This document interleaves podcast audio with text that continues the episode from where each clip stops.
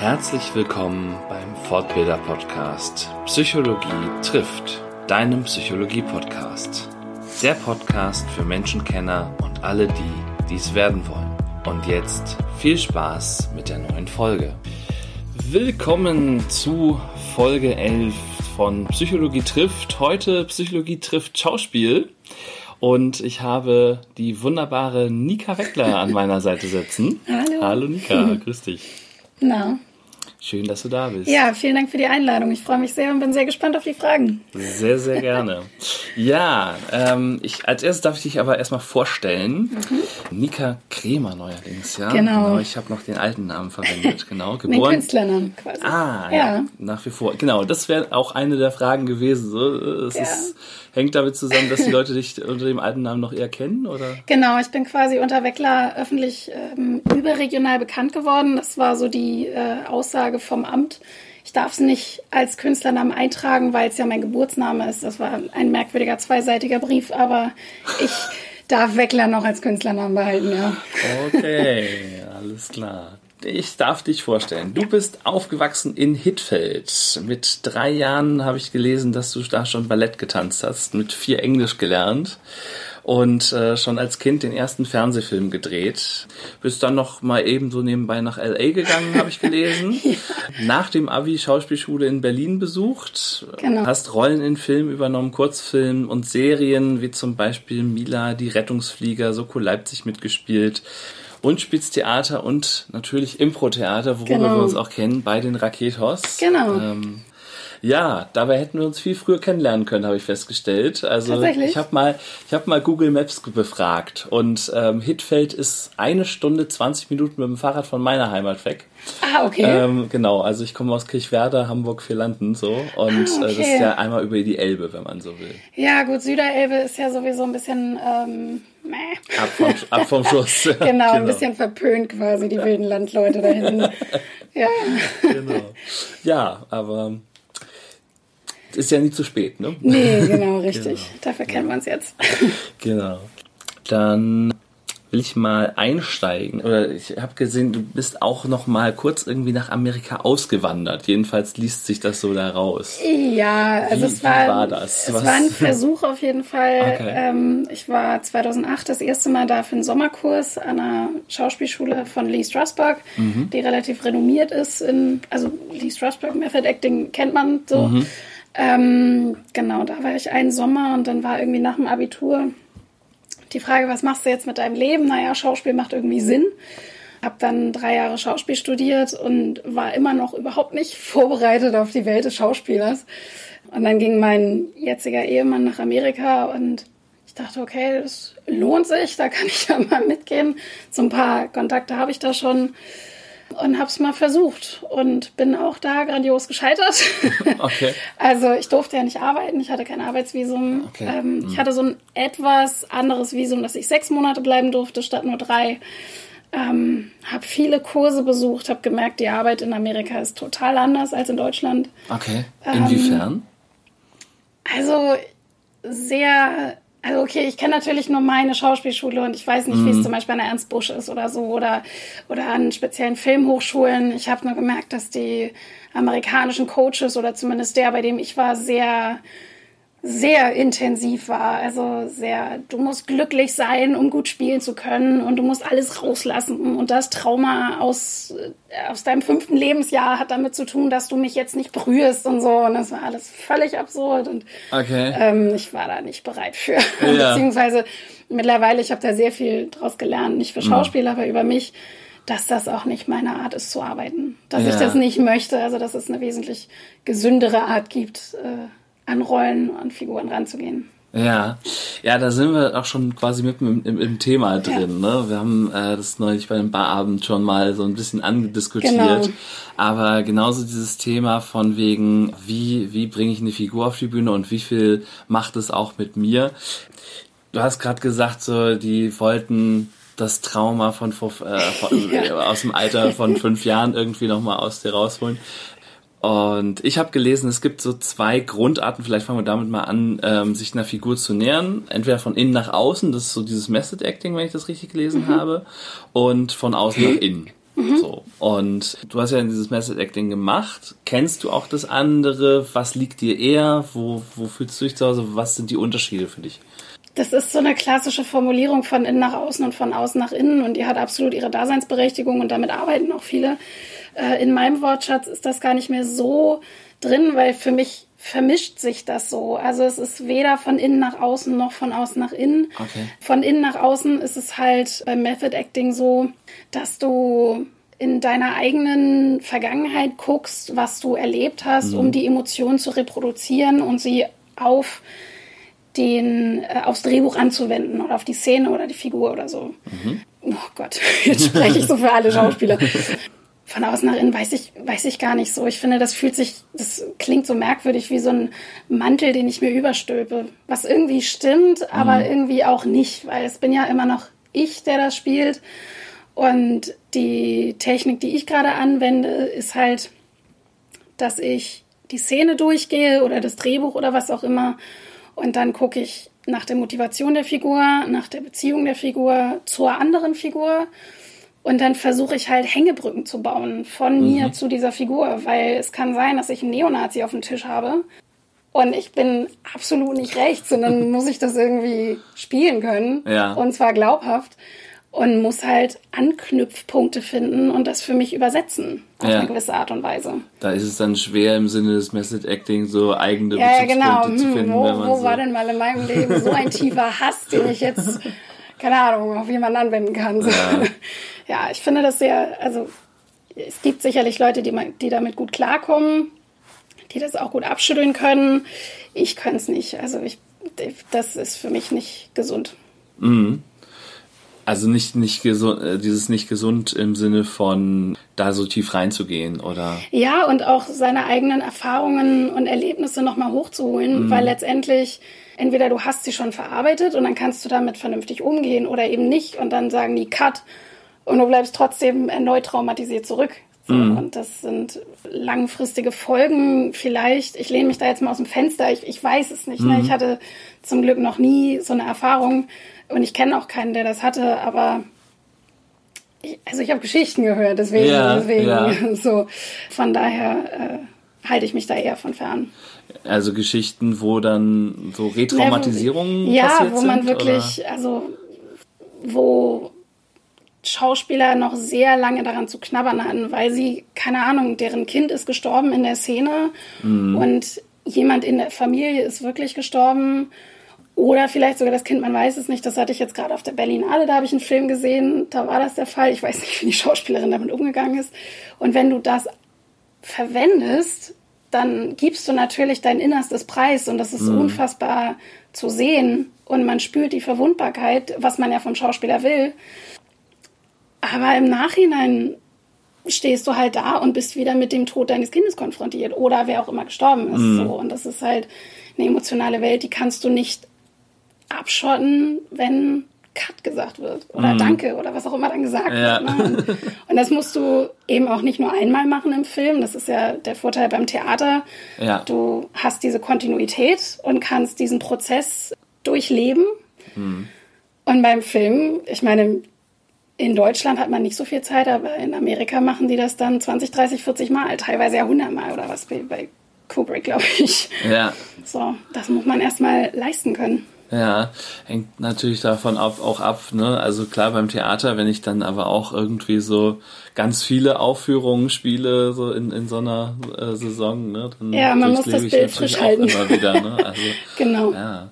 Das ist, also, das, das ist auch das, was ich mir so als Hauptfrage irgendwie stelle, ne? Wie, wie groß ist so der eigene Anteil oder wie, wie viel du gibst du dann in die Rollen rein? Wenn du sagst, du versuchst dir schon so Hängebrücken zu bauen, aber dann doch nicht so ganz viel von dir, also. Ähm Na, es ist nicht ganz viel von mir, aber es, bin ja immer noch ich. Also, und das mhm. ist meine, meine äh, Emotionalität, die ich mit einbringe. Aber mhm. es ist eben, persönlich, aber nicht privat. Und das ist eine ganz wichtige Grenze, die ich ziehen möchte. Ja. Ich persönlich. Ja. Also wie viel ist es? Es ist, es ist viel von mir und das, das finde ich auch das Wundervolle an diesem Beruf. Also es ist ja, es ist ja nicht nur das Spiel vor der Kamera, es ist auch die Vorbereitung und die Recherche und und was ich aus der Figur mache und und was ich, was auch die Figur mit mir macht. So mhm. und dann und dann verbindet sich das ähm, und ich habe diesen, ich habe so viel von der Figur mitbekommen, was ich dann habe, mhm. sozusagen. Also das, das, das, ja, das ist dann in mir, sozusagen. Ja. Und, und ja. die Figur, die hat mich dann bereichert auf eine gewisse Art und Weise. Ja, das, das heißt, du übernimmst dann schon, also oder wenn, wenn, so, wenn du so eine Figur übernimmst oder so eine Rolle übernimmst, mhm. beschäftigst dich länger mit ihr, ähm, würdest du dann sagen, du übernimmst dann Teile dieser Figur auch so, so für dich in dein, in dein Selbst? Ähm, ja, also ich habe zum Beispiel vor zwei Jahren eine Obdachlose gespielt mhm. und ich hatte einen irren Maskenbildner, der mir Dreadlocks, also so quasi Dreadlocks gedreht hat mhm. und, und topiert hat und so. Und die hatte ich dann vier Tage. Ähm, und er sagte, Gott behüte, dass es regnet, weil dann wirst du dir nicht mehr los. und okay. ähm, dann musste ich damit auf die Straße. Ich bin damit einkaufen gegangen. Ja ich hatte mein Kostüm schon und ich hatte, mein Hund war gerade vier Monate alt. Und dann habe ich gedacht, okay, dann gehe ich jetzt mal im Kostüm mit Hundewelpen äh, auf die Straße und schmink mich ein bisschen rotziger, sag ich jetzt mal. Mhm. Und es war eine irre Erfahrung, unsichtbar zu sein. Also ja. wirklich in der Gesellschaft zu merken, man wird nicht nur nicht gesehen, man wird richtig gemieden. Also ja. bloß keinen Augenkontakt herstellen, äh, umdrehen und in die andere Richtung laufen. Also ich habe ja nicht mal nach Geld gefragt, ich bin den Bahnsteig lang gelaufen. Ja. Das war, das war Wahnsinn. Und dieses Verständnis dafür, das habe ich natürlich immer noch so. Das verliere mhm. ich nicht mehr. Also so die Empathie für, für die, Zum Beispiel, für die genau. Person, die, diese, die, die, du in, die du in dieser Rolle verkörperst. Genau, so. richtig. Oder äh, Erkenntnisse, die meine Figur erlangt, wo ich dann auch was daraus lernen kann oder so. Also es ist immer eine Arbeit mit mir selbst und die Hängebrücken, die sind ja auch dazu da, um zu gucken, wo stehe ich eigentlich. Ähm, also was, was würde das mit mir machen und was macht das mit meiner Figur und wo sind die Ähnlichkeiten und wo sind die Unterschiede. Und dadurch lernst du total viel über dich selbst. Ja. So, das, das ist irre festzustellen. das, das denke ich mir nämlich und ähm, das ist ja auch ein ja, Vorwurf ist zu viel gesagt, aber ähm, also etwas, was ich häufiger mal gelesen und gehört habe, mhm. ist so dieser Vorwurf, wie gesagt, Vorwurf nicht unbedingt, aber ähm, was häufig über Schauspieler geschrieben und gesagt wird, ist, dass die selber häufig vielleicht nicht so genau wissen, wer die sind, weil sie sich eben so tief in die Rolle begeben. Also mhm. man nennt das Ich-Schwäche. Ja, okay. also dass, dass, dass es eben nicht klar ist, sozusagen, ne, also das, oder dass diese Grenzen zwischen Rolle und, und äh, Spieler ja. sehr sehr permeabel sind, also sehr durchlässig sind und ja. die Dinge so miteinander verschwimmen. Okay. Was, was würdest du so aus deiner Erfahrung dazu sagen? Oder würdest Boah. du sagen, äh, also so wie ich dich erlebe, sehe ich es nicht so, kann ich auch gleich mal sagen. Ja? Wobei ich zumindest nicht, jetzt. Genau, zumindest jetzt. Und ich muss auch sagen, ich kenne jetzt viele deiner Rollen nicht. Mhm. Vielleicht ist es die Summe aus dem, weiß ich nicht. Aber die andere Seite ist, ist die, oder ne, würdest du sagen, äh, inwieweit kennst du es von dir oder inwieweit kennst du es auch von Kollegen vielleicht, wenn du jetzt mal so drüber nachdenkst? Ich habe gerade an deinem Gesicht gesehen, die Frage überrascht dich. Ja, ich, ich kann damit noch gar nicht so viel anfangen tatsächlich. Mhm. Was, ich weiß, wie, wie äußert sich das mit der, also also ich, was das erste, was mir dazu einfällt, ist eine Dokumentation von Jim Carrey mhm. über, ähm, die heißt Jim and Andy, die ist bei Netflix. Der hat mal eine Rolle gespielt, Andy oh, sowieso Kaufmann, nee, ich weiß es nicht, ich weiß es wirklich nicht. Und in dieser Dokumentation hat er halt darüber gesprochen, wie er es beim Filmdreh bis zum Äußersten getrieben hat, diese Rolle zu spielen. Ja. Und nach Hause zu gehen und wieder er selbst zu sein. Und er hat so in Frage gestellt, wer man dann eigentlich ist. Also er ist ja sowieso ziemlich spirituell. Mhm. Und er hat das ganze ähm, Konzept des Ichs und der Persönlichkeit so hinterfragt. Und ich fand das sehr spannend. Mhm aber ich weiß nicht, was. Hm. was, was, war, was war so dein Takeaway daraus? Also aus dieser Dokumentation? Dass man sehr wohl in der Lage sein kann, Seiten an sich zu entdecken, die man nicht kennt oder die man vielleicht ungern kennenlernen möchte und mhm. dass man mehr klingt wie so ein Motivationsspruch, ähm, dass man mehr in sich hat, als man glaubt. So, also natürlich aus schauspielerischer Perspektive. Das, Ja. Ich habe jetzt auf der Berlinale jemanden getroffen, der hat einen Serienmörder gespielt.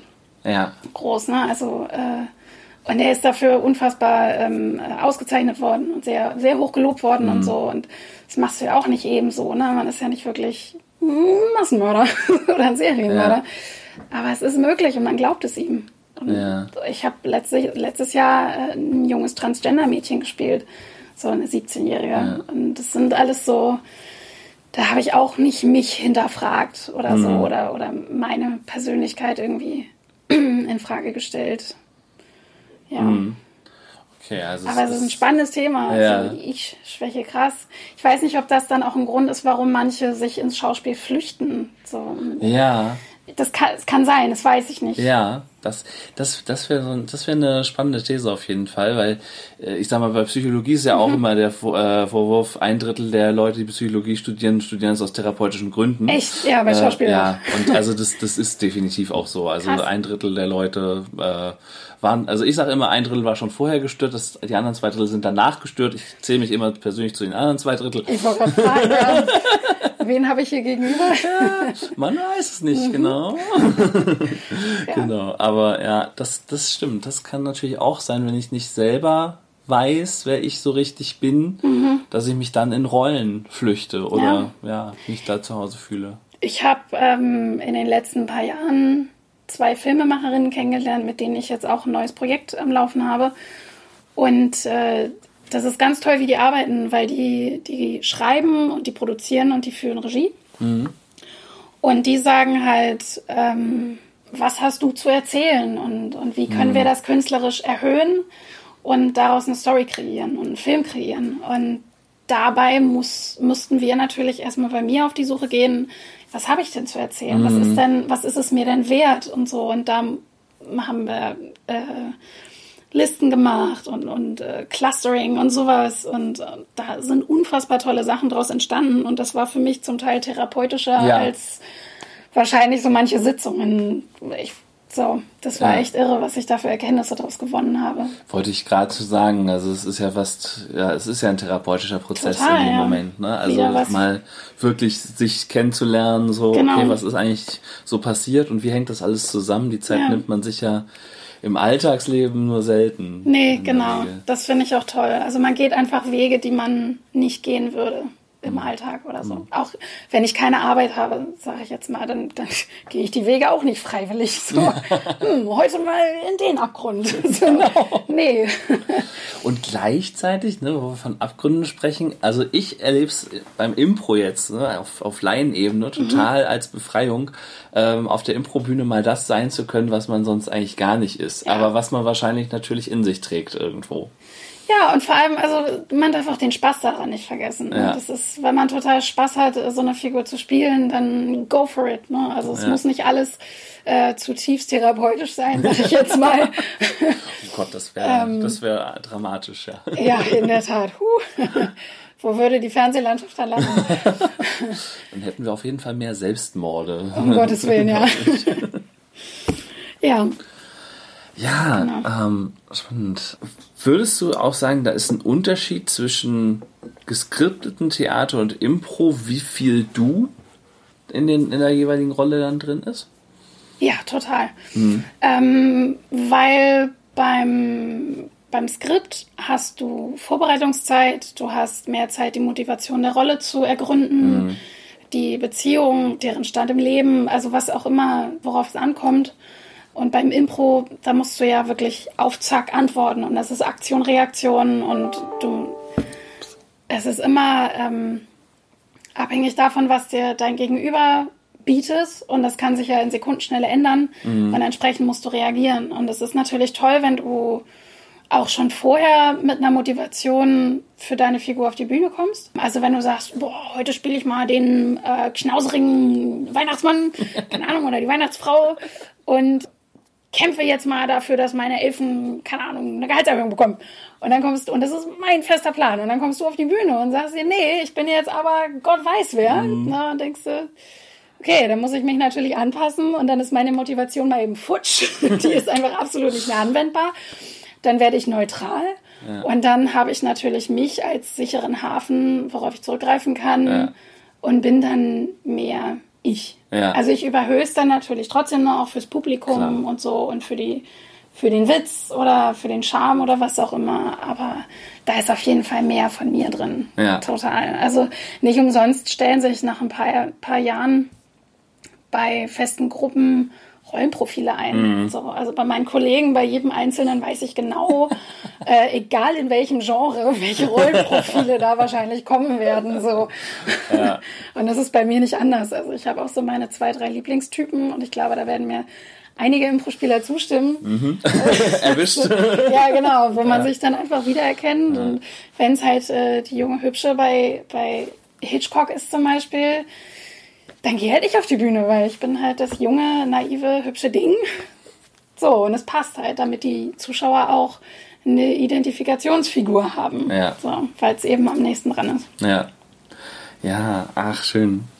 Spannend. Ja, ich habe auch so, also mein, meine Lieblingsrolle ist so, ich, ich habe ich hab ihn Ronny getauft. Und, Ronny. Äh, und Ronny ist so, äh, Ronny ist so ein bisschen, äh, ja, bisschen, bisschen assi manchmal. Okay. Äh, aber aber halt so, aber hat einfach äh, immer wieder Tiefschläge so im Leben gehabt und äh, ja, einfach gestrickt, sag ich mal. Okay. Ne? Das ist so Ronny. Der geht so mit. Genau, so, der läuft einfach. So, ne? Und da lasse ich mich dann gerne mal reinfallen, wenn es passt. So, ne? Dann fühle ich mich sehr zu Hause, was dann auch schon wieder so ein bisschen ja fast schon langweilig wird für Impro-Spieler, ne? aber muss man echt wieder man dran gucken, arbeiten, dass man da noch man zwei, drei andere kann, hat. Ne? Ja, genau, ja, ja. überraschen. Genau. Und benutzt du Dialekte auf der Bühne?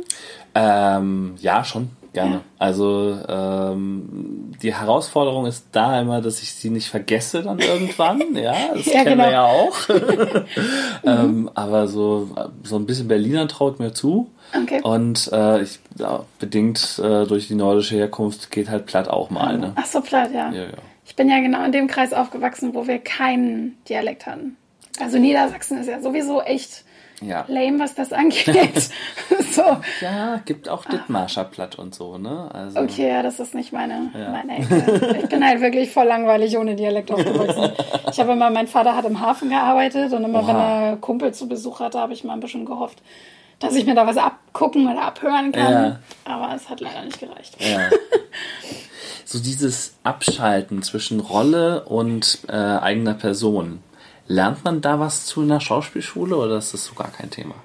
Meinst du nach dem Drehtag oder, Beispiel, oder wenn es ja. durch ist oder so? Sowohl als auch. Ach so, okay. Ähm, ja, in dem Studio, wo ich jetzt trainiere, habe ich das gelernt. An der Schauspielschule mhm. nicht unbedingt, aber das war ja auch eher theaterorientiert. Okay.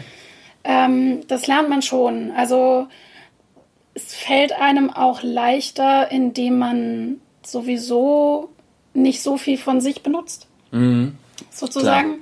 Ähm, aber auch da gibt es Techniken. Mhm. Absolut, ja. Was wäre da so eine? Das ist jetzt vielleicht ein bisschen laut. Also das, was bei mir zum Beispiel gut funktioniert, ist, wenn ich äh, die Hände vorm Gesicht zusammennehme und mich einmal wegklatsche. Okay. Also einfach vor meinem Gesicht zusammenklatschen, um mich rauszuholen, aufzuwecken, wie auch immer. Aber mal, hallo, hier bin ich. Ja, genau, so. genau. Okay. Einmal kurz. Ah, okay. Und dann schüttel ich mich aus und dann, und dann geht's. Also ja. wenn es natürlich eine super emotionale Szene war, ja. dauert es ein bisschen länger. Ja. Aber ähm, irgendwas Körperliches hilft mir da total. Ja. ja also ich frage aus einem bestimmten Grund, mhm. äh, glaube ich, ich weiß nicht, ob ich es dir schon mal erzählt habe, aber ich habe halt mal eine äh, Sache erlebt äh, im Impro-Hotel tatsächlich äh, bei einem Workshop, wo es um Tabubrüche ging mhm. und wir uns wirklich zwei Tage lang äh, mit äh, zehn, zwölf Leuten irgendwie so richtig in eine Negativspirale gespielt haben. Also wir sind immer böser geworden so. Okay. Und am Ende war eben das Bedürfnis da, okay, jetzt auch nochmal eine längere Szenenfolge, Geschichte, die aufeinander aufbaut und so weiter.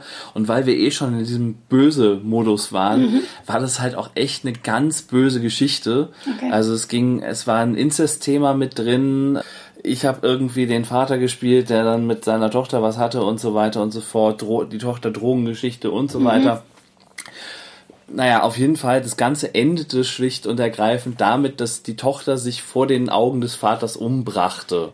Okay. So, in, in seiner Stammkneipe. So, okay. und die, und äh, das Ende der Szene war dann im Prinzip, äh, die Tochter lag dann da äh, sterbend mit dem Messer im Bauch und äh, ich dann so äh, mit, mit Nein, Nein, Nein über ihr. So.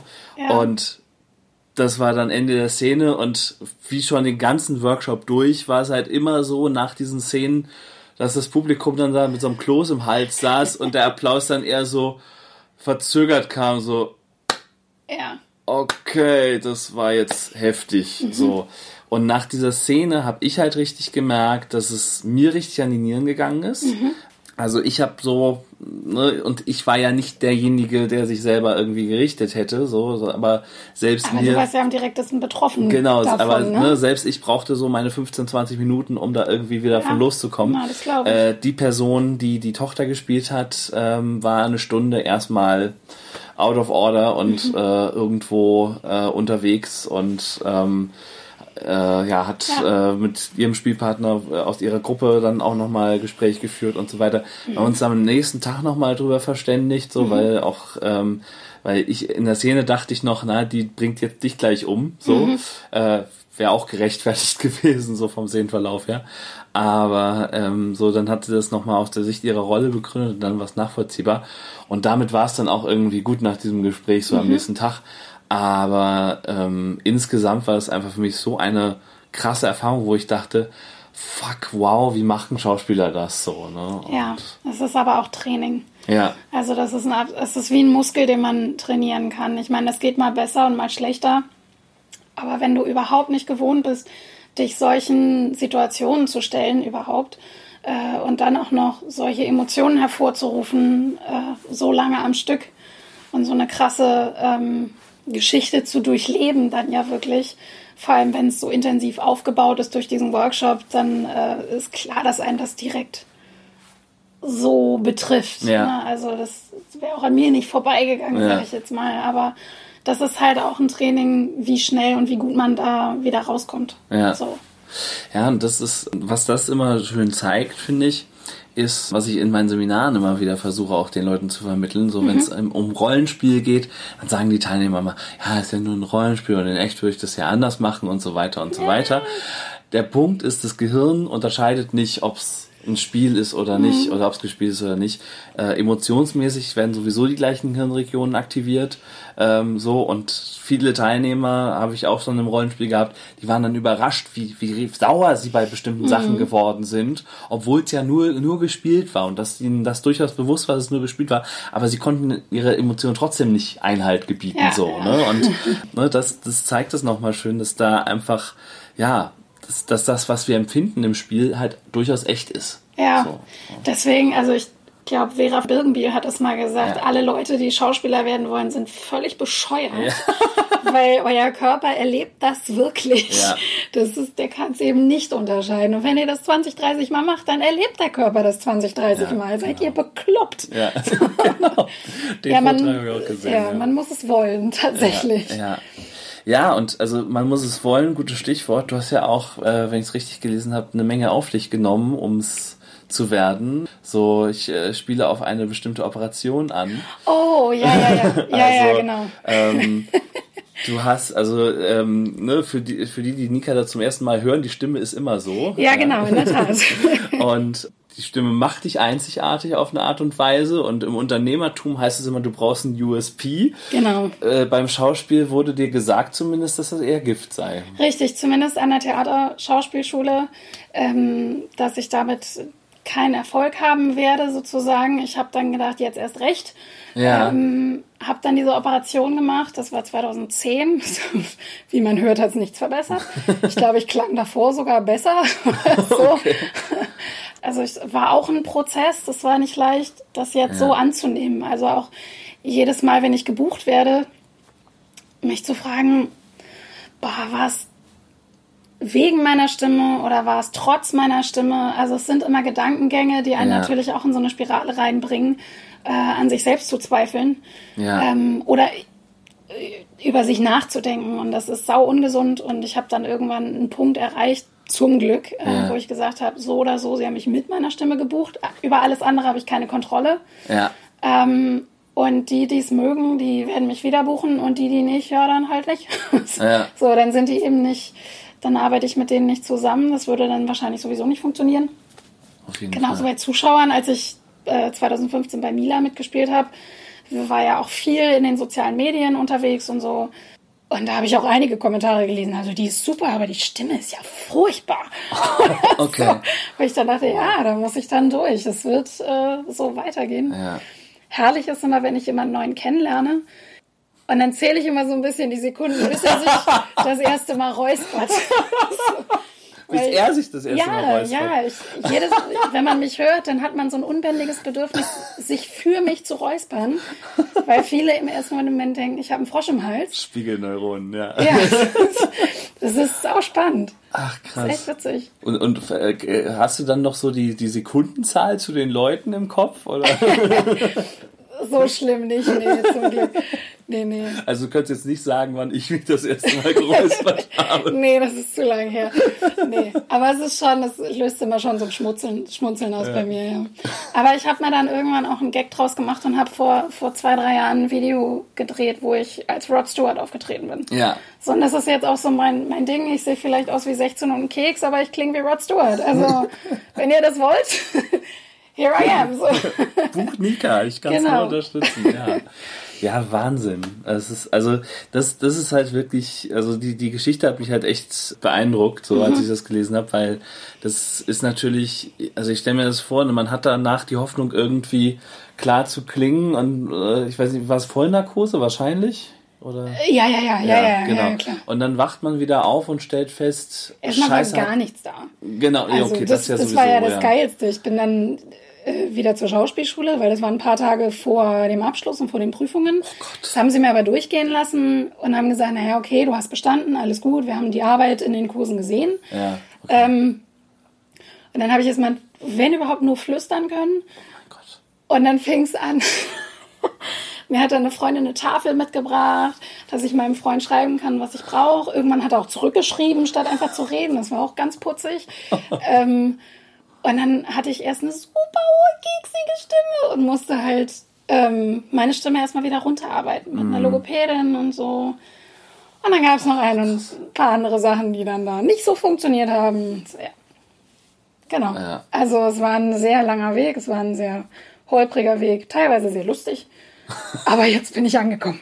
Ja, wow. Also Ja. das ist das ist was, was mich halt auch immer wieder ja fast also äh, mein erster Impuls war jetzt gerade zu sagen abschreckt äh, an der Schauspielerei, weil das ist natürlich was, wo man extrem viel investieren muss. Man liest und hört ja auch immer wieder von diesen Schauspielern, die sich dann für Rollen extra was Ja. anfressen. Gut, das wäre bei mir jetzt nicht das Problem, ehrlich gesagt. Äh, Naja, aber so Christian dann, Bale dann ist ja das Ja. ultimative Beispiel. Also, Genau, oder sich dann wirklich runterhungern wieder für eine andere Rolle. Ne? Und da ist dann natürlich auch die Frage, ne, wie, wie viel gibt man so rein in, in die Rolle. Ne? Das ist, Genau. glaube ich, dann immer wieder so das, was Genau. man permanent mit sich selber ausmacht, wahrscheinlich. Genau, und das muss auch jeder für sich entscheiden. Ja. Absolut. Ja. Also da gibt's nicht die Schauspielerrichtlinie nach dem Motto, wenn du nicht mindestens 80% gibst, bist du kein richtiger Schauspieler. Naja, das ist halt auch die Frage, was ist für, für die jeweilige Person 80 Prozent? Also, Mhm. also, wo es dann auch zum Method Acting kommt, da gab es irgendwie auch Geschichten, oh, ich glaube, mit Laurence Olivier und jemand anderem. Ich hoffe, ich sage jetzt keine falschen Namen. Wo der sagte, okay, meine Figur ist aus der Puste. Okay, ich muss jetzt dreimal um den Block laufen. Sagt mir Bescheid, ich renne dreimal um den Block. Und Laurence Olivier sagte, versuch zu spielen. Das ist Schauspiel. Versuch's doch mit Schauspiel. So. Ja. Also, es ist so, es gibt die eine und die andere Seite. Ich, ich kann auch immer nur für mich sprechen. Das ist keine, ist nicht die Lösung oder so oder die eine Meinung Ja. fürs ganze Schauspielervolk, die ich hier vertrete. Gottes Willen. Die Verantwortung liegt auf deinen Schultern gerade. no ne? pressure. genau. ja, genau. Muss ich nochmal die Gegenposition irgendwann ein. Wer Unbedingt. immer das, wer immer das sein Unbedingt. mag. Und dann gibt's ein Show-Off. So. genau. genau, so, so Talkshow, so Fight, come on. genau. Kann, kannst du auf Knopfdruck weinen? Nein. Ha, schade. Also, ja, ja, ich weiß. Also nicht auf Knopfdruck. Ich hatte auf Tipps gehofft, wie machst du das? Es gibt tatsächlich Muskeln, die man engagieren mhm. kann. Ähm, das hat mir auch meine Sprecherzieherin mal gezeigt. Funktioniert tatsächlich auch gut übers Lachen. Weswegen übers Lachen anfangen zu weinen super funktioniert, weil hier Muskeln ja. beim Lachen angetriggert werden oder so ich bräuchte ein bisschen, und das würde jetzt zu lange dauern. ähm, und jedes Mal, wenn ich in dem Drehbuch lese, sie fängt an zu weinen und dann auch noch mitten in der Szene, am besten mitten in einem Monolog. Ja. Das ist für mich immer Horror. Und dann rufe ich immer meinen Coach an und sage, wir müssen arbeiten. ich muss heulen. Ja, ja, alles gut. Kommt dann sowieso und dann arbeiten wir da dran. Hm. Es gibt auch Mechanismen, wie man halt emotional rangeht. Das erfordert aber auch eine gewisse Vorbereitung hm. und so, die ich jetzt schon habe. Die ist mehr oder weniger universell anwendbar. Das ist halt das, diese, diese Technik von dem Schauspielstudio, wo mhm. man dann mit Bewegungsqualitäten arbeitet und so. Also das führt jetzt ganz schön in die Tiefe und mhm. dann macht man eine Bewegung in dieser Qualität ähm, und so, aber das führt zu weit. okay, okay. Genau, das ist jetzt sehr ominös. Das sind die, sind die Geheimnisse der Ja, ja, ja, genau, wenn ich das jetzt verrate, dann ist es, äh, dafür müsste man bezahlen in diesem Studio. Ja, ja, klar. Äh, nee, Betriebsgeheimnisse wollen wir hier natürlich nicht ausplaudern. Ja. Ich habe nur mal in so einem einfachen YouTube-Tutorial äh, irgendwie gesehen, so lange auf einen Punkt starren und dann so bestimmte Muskelgruppen anspannen. Das so. Und das, ja. das habe ich, das habe ich probiert. Und? Das ging nach einer Zeit tatsächlich. Also so eins, zwei Tränchen kamen dann. Ja. Ähm, aber das, das dauert halt auch zu lange. Also für eine Impro-Szene ist es definitiv zu lange. Hast du so ähm, zehn Minuten jemanden, der dich so anguckt, genau. ohne zu blinzeln. Genau, ohne zu blinzeln. Das war mhm. auch noch das Entscheidende, genau. Das und Problem damit ist halt, klar, dann hast du Tränen in den Augen, aber du musst dann ja auch noch spielen und dann muss es genau im richtigen Moment sein und dann musst du es auch jedes Mal wieder schaffen können. Ja. So. Genau. Aber das Gute ist, die Maskenbildner vor Ort, die haben einen Mentholstift. und den könnt ihr dir unter die Augen schmieren und dann heulst du. Ah ja. Tja. Okay. Also das keine Zwiebeln, Geheimnis. sondern einen Mentholstift. Okay. Genau. Auch schön. Bei meinem ersten Film war das auch so, dass ich den, ich sollte heulen, ähm, weil ich endlich gestanden habe, was alles vorgefallen ist mit dem Vater meiner Freundin und so. Und dann haben die mir diesen Mentholstift unter die Augen gerieben. Und es war spät am Tag und ich hatte irgendwie fünf Stunden Pause und Verzögerung und dann habe ich mir die Augen gerieben und habe mir den Mentholstift so in die Augen gerieben. Und ich bin rumgelaufen. Ich kann nicht mehr. Hilfe, Hilfe. Fix und fertig, alle das Kind. Und dann haben die mir die Augen gewaschen und ich musste noch mal in die Maske. Und es hat sich noch um anderthalb Stunden verzögert. Und letztendlich habe ich so getan, als würde ich heulen und habe mir einfach mit den, ich habe mir die ganze Zeit nur die Augen gerieben, damit es nicht, damit man nicht sieht, dass ich keine Tränen in den Augen habe. Da ist so ein Filmteam auch richtig dankbar, wenn man das nochmal um anderthalb Stunden verzögert. Alles Total, ja. Vor allem, wenn es die letzte Szene des Tages ist. Oh.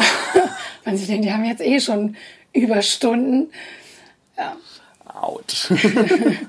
Genau, wir hatten so ein bisschen schon mal so dieses Thema ne, Selbst und Rolle.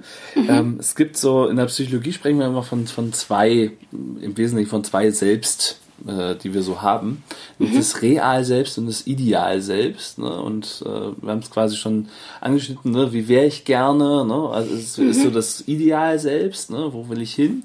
Und Real Selbst ist halt so die eigene Wahrnehmung von uns selber, wie wir aktuell sind. So, ne?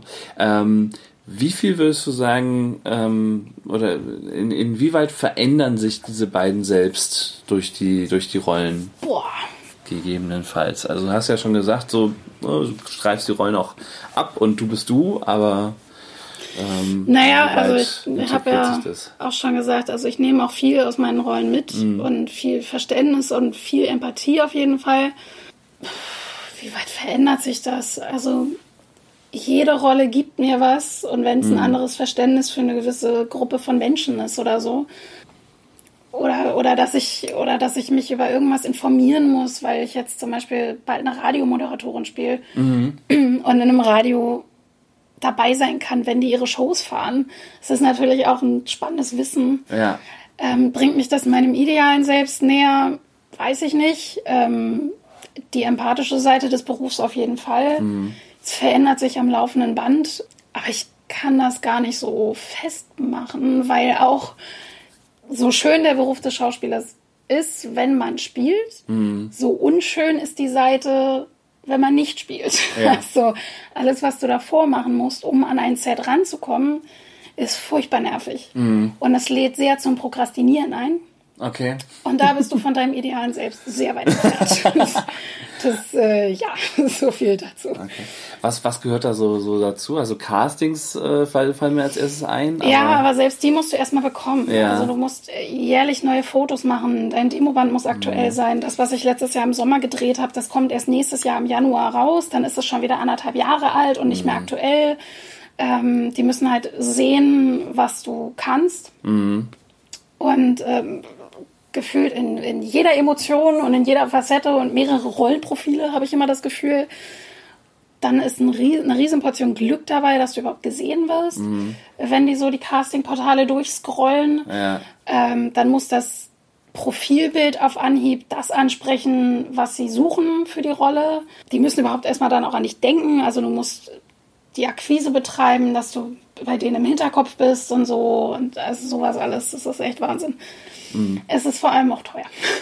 Ja, Das, das, so, also das, äh, die ganzen Portale, wo du angemeldet sein musst, die Fotos, das Demoband und so weiter und so fort. Das ist heftig. Und dann musst du, wenn du eingeladen wirst, viel läuft ja heutzutage auch über das E-Casting, dass du das selber zu Hause aufnimmst okay. und dann hinschickst. Und dann wird erstmal ganz grob ausgesiebt und dann gibt es eine kleine Gruppe von Schauspielern, die zum Live-Casting eingeladen werden. Dann gibt es meist noch ein Konstellationscasting, wo eine Rolle schon fest ist und mit so. Äh, und dann mit den anderen Figuren irgendwie, wo es guckt, äh, wo man guckt, wie es passt. Ja. Dann kommt es auf die Haarfarbe an und auf die Größe und dies und das und jenes. Und das ist ein unfassbares Puzzle, was da zusammengesetzt werden muss. Und dann kriegst du hoffentlich von allen Seiten das okay, von der Produktion, der Regie, der Redaktion und so. Das ist heftig. Also die kleineren Formate im Fernsehen, das will ich auch dazu sagen, ähm, die besetzen auch vom, vom Demoband, wenn es so eine Episodenrolle bei Soko Leipzig ist oder bei Held oder sowas. Da gucken die sich das Demoband an, gucken, ob der Typ passt und ob, der, ob du ins Ensemble passt sozusagen. Und das geht, aber für die größeren Rollen musst du einen irre langen Prozess durchleben. Und an dem Prozess musst du erstmal rankommen. Ja, ja. Klar, bei den kleineren Rollen haben die vermutlich einfach gar nicht äh, die Kapazitäten Ja, ja. Und, und die Zeit, äh, so einen Genau. riesen Prozess zu fahren. Ne? Genau. Du hast von den Konstellationscastings äh, gesprochen. Mhm. Und da habe ich mir auch so die Frage gestellt, man ist ja als Schauspieler, Schauspielerin dann auch immer wieder sehr eng so mit, äh, mit den Mitspielern unterwegs. Ja? Also muss man ja sein, um Mhm. Ja, klar. bestimmte Beziehungen einfach authentisch äh, darstellen zu können. Mhm. Ist, läuft das, also so gerade so Nähegeschichten, läuft das immer auf einer professionellen Ebene ab oder also wie geht diese Nähe mit Leuten, die, mit denen man vorher wahrscheinlich wenig zu tun hatte im Regelfall? Genau, genau. Also bei Mila hatte ich zum Beispiel auch eine, eine Liebesgeschichte, die sich über viele, viele Folgen hingezogen hat. Also ich hatte bisher das Glück, immer mit professionellen Kollegen zu arbeiten, so, die auch professionell geblieben sind. Ähm, es gibt andere Geschichten, ähm, die nicht so schön sind. Also klar, es gibt aber auch Geschichten, wo es ähm, wo es intimer wird als auf der professionellen Ebene und da entstehen Beziehungen draus. Das äh, gibt's halt auch. Auch da gibt's Strategien, die man anwenden kann. Das funktioniert für den einen besser als für den anderen. Wie gesagt, ich hatte bisher großes Glück. Bin, glaube ich, aber auch in einer bequemen Position, schon in einer gut funktionierenden Beziehung zu sein. Also Ja. es ist vermutlich auch, Das macht's einfacher. ja, ich denke schon. Ja. Genau. Ja, ich, ich glaube auch, weil ich, ich glaube so, also, ne, vielleicht ist es bei Schauspielern anders, aber also ich kenne das so von, von Gruppenreisen und äh, wenn du, wenn du mit Leuten auf Gruppenreisen bist äh, und äh, bist Single, dann läuft erstmal ein innerer Film ab. So. Und, und das und ne, man macht sich da, glaube ich, manchmal echt viel mehr Stress, als sein müsste. Und ich glaube, wenn man dann eben auch so ja intime Szenen auf einer Bühne ste- äh, spielt, äh, dann muss man auch immer gucken, ne, was ist was ist was. So. Ne? Ja, absolut. Aber da gibt's ja auch die lustigsten Geschichten. Also die einen essen dann vor einer, vor einer Liebesszene äh, Knoblauch oder so. Okay. Also es gibt, gibt wirklich die wildesten Strategien. Okay. Ja, ja, das ist schon herrlich. Aber es gibt auch Fälle, wo, wo sich die Grenzen, also wo die Grenzen verschwimmen. Und das Ja. ist vom Regisseur zum Beispiel dann auch manchmal gewollt, Ja.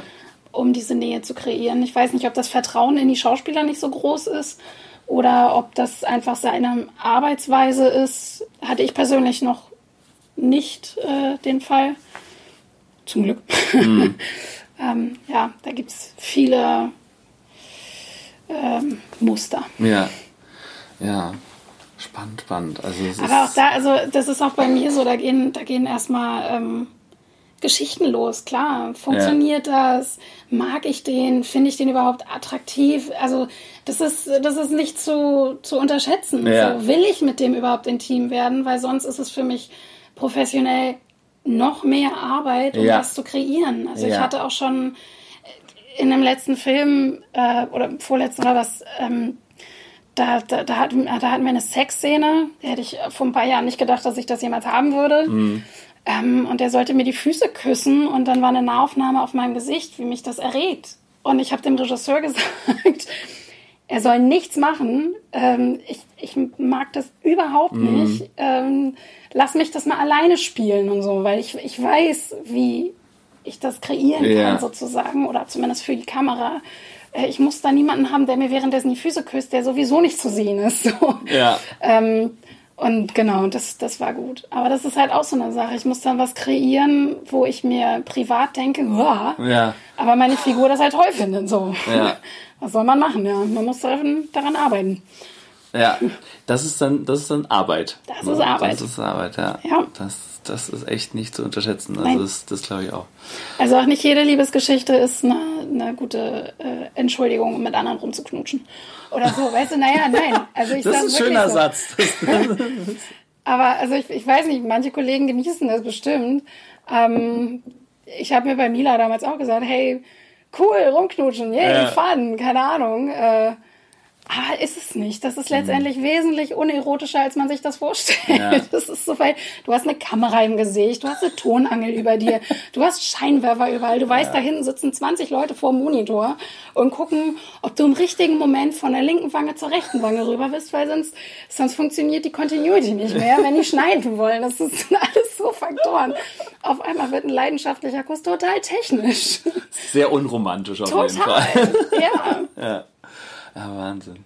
Was war, was sind so die, oder was, was war so die skurrilste Sache oder lustigste oder ähm, outstanding äh, Sache, die du in deinem Beruf erlebt hast? Boah, ähm, boah Gott, da gibt es einige tatsächlich. Aber ich glaube, das absurdeste, wahrscheinlich tragikomischste war bei Mila. Das war, wir hatten nicht so gute Quoten. Wir sind ja auch vorzeitig abgesetzt worden. Mhm. Und ich hatte eine, eine Szene, wo ich nackt im Bett liege. Ich, ich rede nur von nackt, das ist unfassbar. Ich bin auch sehr oft angezogen in meinen Filmen. Sie sitzt auch angezogen neben mir. Danke fürs Klarstellen. genau, muss ich auch mal sagen. Ähm, das war auf jeden Fall eine durchzechte Nacht und ich bin irgendwie so, wir sind bei ihm zu Hause gelandet oder so. Und ich hatte obenrum nichts an und lag unter der Decke und dann hieß es, und die Szene war kurz davor loszugehen und wir waren schon alle bereit und dann hieß es, okay, kurzer Produktionsstopp, äh, die Produzenten kommen. Und wir wussten schon, das kann nichts Gutes sein. Okay. Ähm, und dann kamen die und haben gesagt, so, wir haben jetzt die offizielle Nachricht von Sat 1, wir werden abgesetzt. Und dann hatten die zwei Wodkaflaschen in der Hand und jeder hat erstmal einen Shot bekommen und ich lag da unter der Decke und dachte so, kann mir jemand mal eine Jacke bringen? Schön, dass ihr alle anfangen zu saufen, aber ich liege hier immer noch halbnackt. So, ähm, ja, und dann habe ich eine Jacke bekommen und habe mitgesoffen. so. Also es war bittersweet. Ja. bittersweet Wodka dann. Ja, wirklich. Wow. Ja, zum Beispiel. Was, was macht das mit der Stimmung dann am Set in dem Moment? Boah, es ist schlimm. Also es ist wirklich, man ja, man versucht halt professionell zu bleiben. Wir haben mhm. dann den Tag erstmal, die Szene haben wir noch durchgeboxt sozusagen. Mhm. Ähm, dann haben wir uns an dem Abend alle getroffen und haben spontan eine Feier organisiert bei unserem Hauptdrehort. Waren alle furchtbar emotional natürlich. Mhm. Die Autoren haben auf Hochtouren gearbeitet, weil die nur noch zwei Wochen hatten, um die ganze Serie zu Ende zu bringen. Wir haben nur fünf Monate gedreht statt einem Jahr, was angesetzt war. Ja, also ich hatte da lange dran zu knabbern, aber meine mhm. Rolle war auch so schön und ich habe dann, dann ganz, ganz ernsthaft habe ich mich von meiner Rolle verabschiedet, als mein letzter mhm. Drehtag war. Und es war schön, es war eine schöne Zeit und sie hat halt nur 75 Tage gedauert oder 75 Folgen sozusagen. Mhm. man lernt auch daraus viel. Ja, das glaube ich. Ja. Zumal es am Anfang, als wir Werbung gemacht haben, lief es in den sozialen Medien super und wir haben schon gedacht, naja, und dann werden wir verlängert für ein zweites Ja. Jahr und so. Haben drei Monate gedreht und dann war die erste Folge Premiere und die Quoten waren im Keller. Und wir dachten alle, oh Gott, wie kann das weitergehen? Also ja. Autsch. Ja, in der Tat. Genauso wie wenn du eine Rolle hast und denkst, ja geil, neues Material fürs Demowand und dann wirst du rausgeschnitten und du bist nicht zu sehen Ja. und hast keinen Beweis dafür. Kein Credit, kein Demomaterial. Das sind auch solche Sachen, die passieren. Also so die Impro-Philosophie Scheiter heiter, die muss man sowas von ins Mark aufgesaugt haben, Ja. ähm, damit man nicht dran kaputt geht, oder? Ja, total. Deswegen, man, man muss echt eigentlich privat sehr gesund sein, um in dem, Ja. in dem Beruf durchhalten zu können. Ja.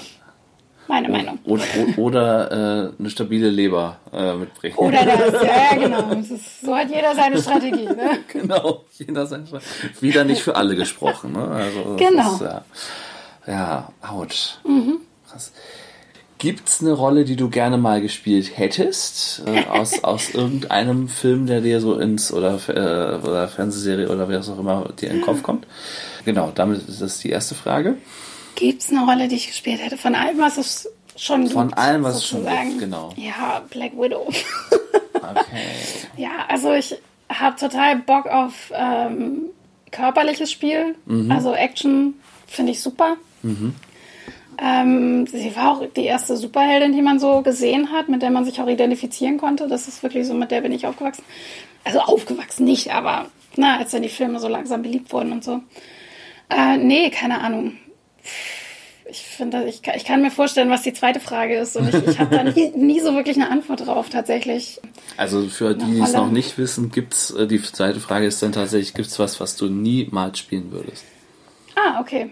Ach so, nee, die welche- habe ich nicht erwartet. Okay, welche hättest du denn erwartet? Das sage ich jetzt nicht. Okay, dann. Wel welche ich niemals gespielt hätte. Oder also, ne, oder, oder Ja. gibt, gibt es Dinge, die du niemals spielen würdest? Irgendwas. Ich habe so Spaß an so vielen Sachen. Ich finde das ganz schwer. Hm, Ich will, ich will auch nichts bashen irgendwie. Mhm. also so Format oder so, nee. Nee, das ist total.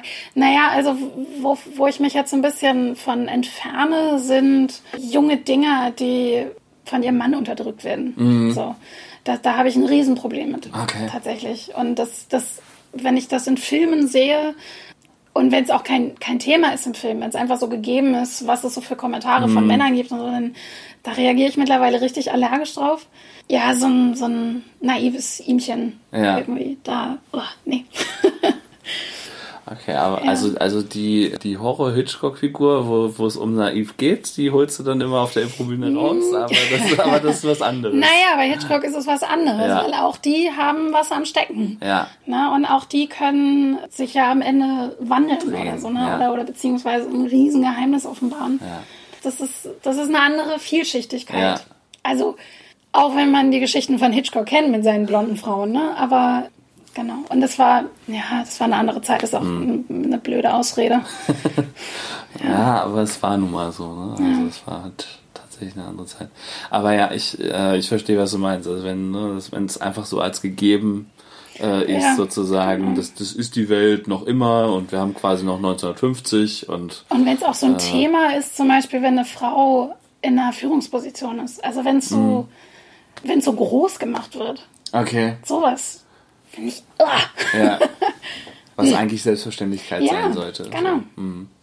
Aber das ist, glaube ich, ein Thema für einen anderen Podcast, weil auch stimmt, der kann Stunden füllen. Definitiv, Ja, genau. ich habe einen ganz spannenden Film gesehen jetzt auf der Berlinale, der heißt The Assistant.